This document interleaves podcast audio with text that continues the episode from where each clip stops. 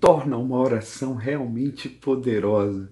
Qual é o segredo para que de fato uma oração seja efetiva tanto para nós como para outras pessoas? É isso que eu quero compartilhar com você hoje e eu desde já convido você a compartilhar essa palavra, fala sobre isso, escreve aqui.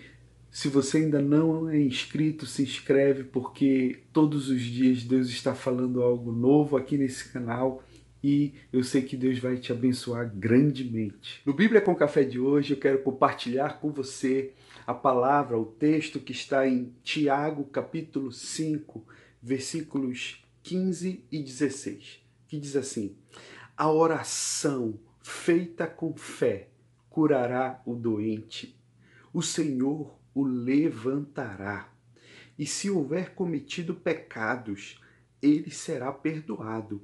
Versículo 16: Portanto, confessem os seus pecados uns aos outros e orem uns pelos outros para serem curados. A oração de um justo é poderosa e eficaz. Em primeiro lugar, eu quero te chamar a atenção para o fato de que a oração não é apenas uma liturgia religiosa. Oração é, não é feita ou não deve ser feita apenas para cumprir um protocolo, sabe? Ah, eu vou orar, né? Porque é, é o que se espera religiosamente falando. Não, não, não, não, não. A oração ela precisa ser feita com fé. Em outras palavras, quando eu e você oramos, a gente não ora só porque é, o, é o que todo mundo diz que é para fazer, porque eu sou religioso, eu vou orar. Não, não, não. Eu oro porque eu sei que quando eu estou orando, eu estou conversando com o meu Pai Celeste, eu estou num diálogo com Ele e mais de forma mais profunda ainda, a oração ela me conecta com o propósito de Deus. A oração me volta para Ele. E quando eu falo em oração, eu estou falando também em uma conexão com o Pai.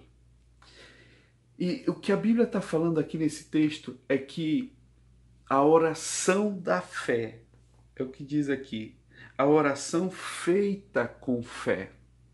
Então, se eu orar apenas falando assim, ah, eu vou orar, né, mas vamos ver o que, que acontece. Não, não, não, não. Quando eu oro, eu oro com a convicção de que, de fato, eu sei que Deus tem todo o poder para falar, para fazer, Deus tem todo o poder para manifestar algo sobrenatural. A oração é algo poderoso e se eu e você não entendermos que de fato a oração é muito mais do que apenas uma liturgia religiosa, a oração é algo realmente poderoso, ela vai ser só algumas palavras repetidas.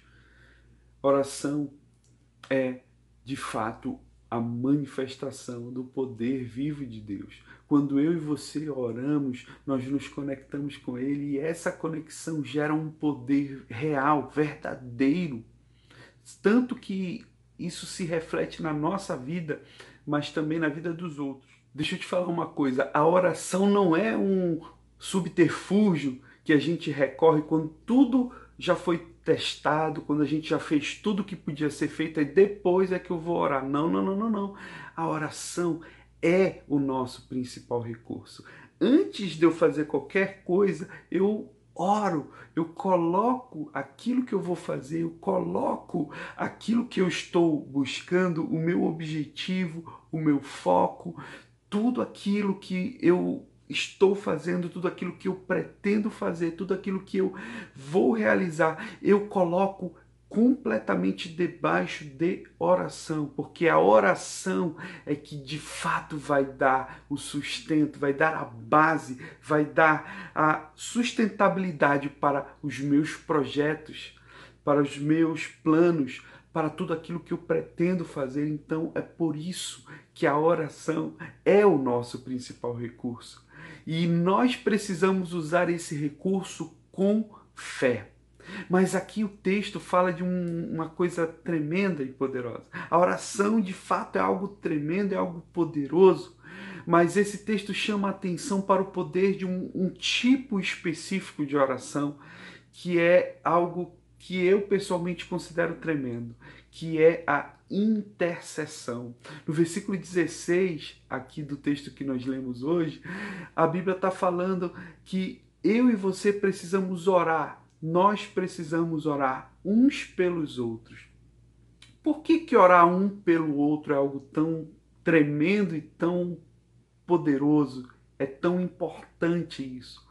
Porque quando eu oro por uma outra pessoa, quando eu estou orando por você, quando eu estou orando de verdade por você, é porque eu me importo com alguma coisa, eu me importo com outra pessoa além de mim mesmo.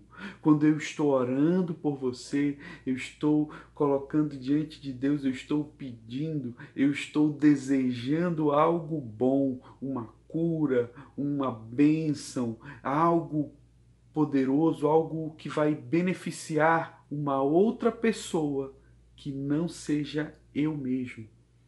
A intercessão, a oração por uma outra pessoa, faz com que eu abra os meus olhos para algo, para alguém, para situações que estão além de mim mesmo. E isso é algo tremendo. É por isso que a Bíblia fala justamente que quando nós oramos uns pelos outros, nós conseguimos, nós de fato acessamos um nível de oração extremamente poderoso.